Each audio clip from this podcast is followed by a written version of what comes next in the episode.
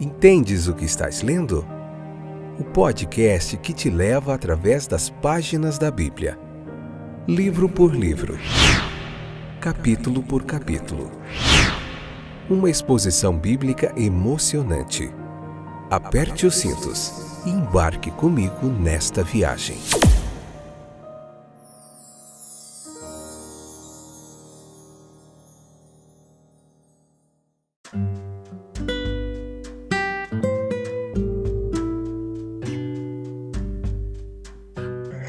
Olá, meus queridos companheiros de viagem através das páginas da Bíblia. Eu sou o Fábio, estou aqui com mais um episódio do podcast Entendes o que estás lendo. A gente está estudando a Bíblia capítulo por capítulo, versículo por versículo, nesse estudo sequencial do texto bíblico.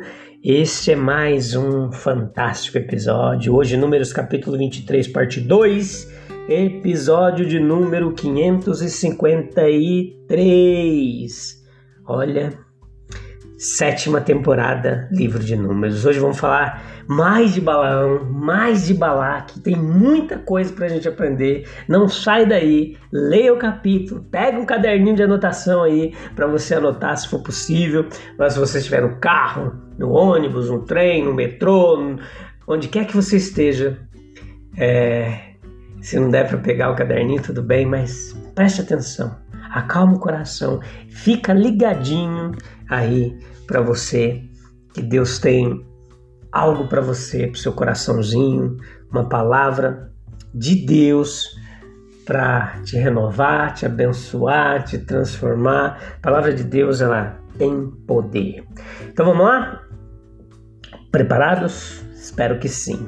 Então, Números capítulo 23, versículo 13 ao 26, a gente vê Balaão e manter a presença de espírito, mas Balaque ele não perdeu de forma alguma a fé. A fé em Balaão e seus recursos. Ele prefere levar a culpa por si mesmo do que para Balaão.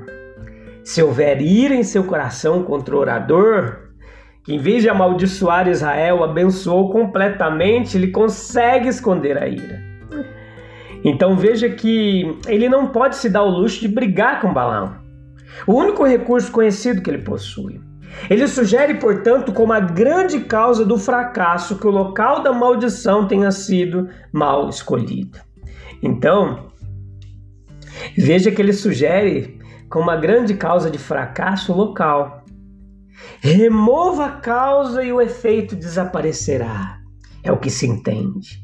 Deixe o profeta sair do topo das rochas, para onde sua mente não será preenchida com a presença dessa multidão desconcertante, e Balaão, quaisquer que sejam seus pensamentos particulares, consente com o experimento.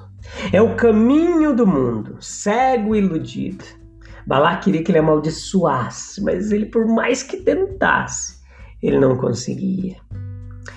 Então o caminho do mundo segue iludido, todas as razões para o fracasso são aceitas e tomadas medidas para salvar a intenção correta. Balaque ainda não consegue ver e não verá por algum tempo, talvez nunca realmente veja, que não há nenhum lugar na terra onde seus pedidos possam ser atendidos. Ele acha que é o lugar. Ele está se mostrando agora como Balaão havia feito antes, insatisfeito com a primeira sugestão. Balaão ele foi informado claramente desde o início que Israel foi abençoado, mas aqui ele está se envolvendo em superstições, encantamentos, adivinhações, sem nenhuma percepção clara da natureza ou do caráter de Deus.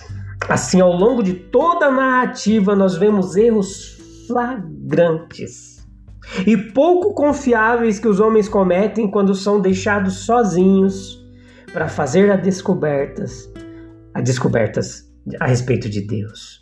Que prova de que a revelação bíblica em toda a sua plenitude ela é indispensável para a gente, meus queridos.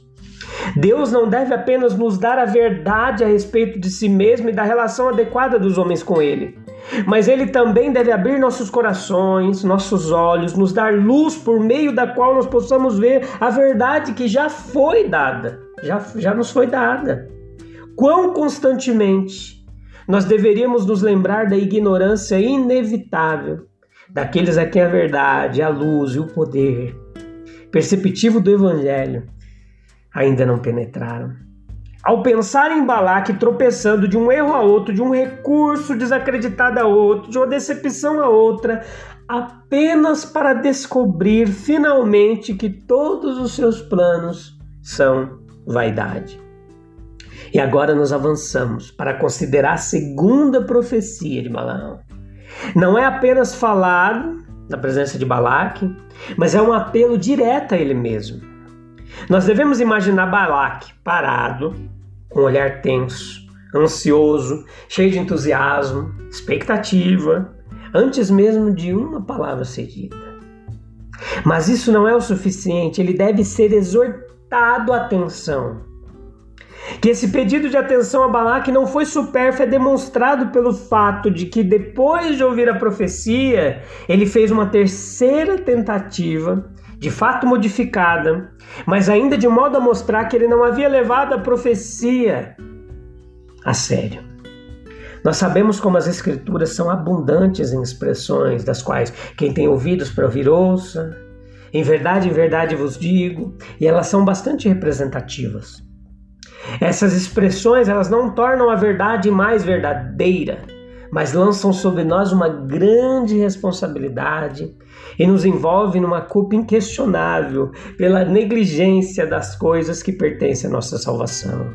Deus não é o que nós pensamos que Ele é. Ele é o que Ele é.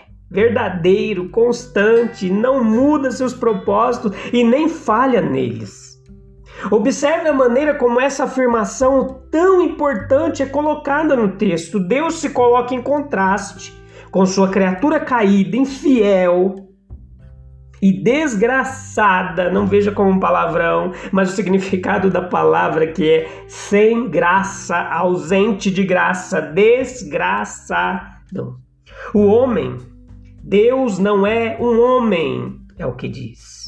E como que para enfatizar esse assunto ele fala a palavra da verdade a respeito de sua própria verdade através dos lábios mentirosos do próprio Balaão. Olha, os homens mudam de ideia, eles quebram suas palavras, eles mentem e se arrependem, mas Deus não é homem para que minta. Que sugestão, então, para todos nós mudarmos de corações enganosos para corações sinceros, de lábios mentirosos para corações verdadeiros, de propósitos vãos que algum dia deverão ser abandonados, gerados como são em nosso próprio egoísmo e loucura, para propósitos inspirados pelo próprio Deus imutável. Mudando assim, nós chegaremos a um estado que participa de alguma forma da própria firmeza de Deus, ou melhor, a única mudança será de bom para melhor, de melhor para melhor.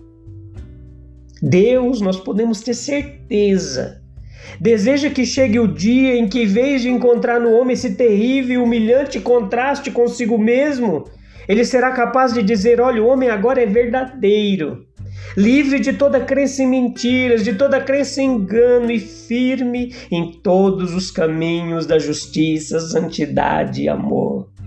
É o projeto dele que o homem volte a se tornar sua imagem e semelhança. A profecia continua revelando ainda mais da força de Israel.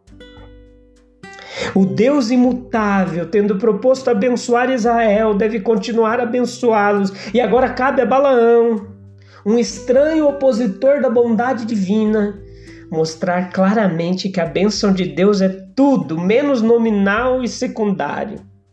Muito foi feito para mostrar isso na primeira profecia, mas muito mais foi feito na segunda. Deus não apenas colocou Israel sozinho, separado, e o transformou dessa vasta multidão que era muito difícil, pois a posteridade de Jacó ela é comparada ao pó em número, mas agora por meio de Balaão ele mostra tanto qualidade quanto quantidade. As pessoas não estão apenas separadas externamente, visivelmente, ainda mais separadas por uma grande peculiaridade em sua vida interior. Seu vasto número, é apenas o resultado mais facilmente perceptível da vigorosa e abundante vitalidade interior. Quando Balaão olhou pela primeira vez do topo das rochas, ele viu o fruto mais óbvio da relação peculiar de Israel com Deus. Agora, na segunda vez, ele chega mais perto e vê a raiz, o tronco, os galhos, a seiva e a substância de onde esses frutos se originam. Deus, que investiga todos os segredos, e para quem as trevas e a luz são a mesma coisa, não viu nenhuma iniquidade em Jacó, nenhum mal em Israel, isso é, falando claramente, não houve iniquidade em Jacó.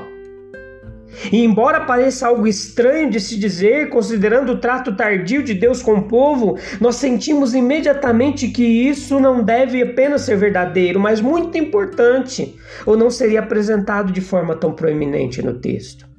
Deus, ele olha para Israel ideal, que ainda está subdesenvolvido, em meio a toda a incredulidade e carnalidade daquela geração, ou seja, ele vê muito além do que está visível, da mesma forma que olha para a gente.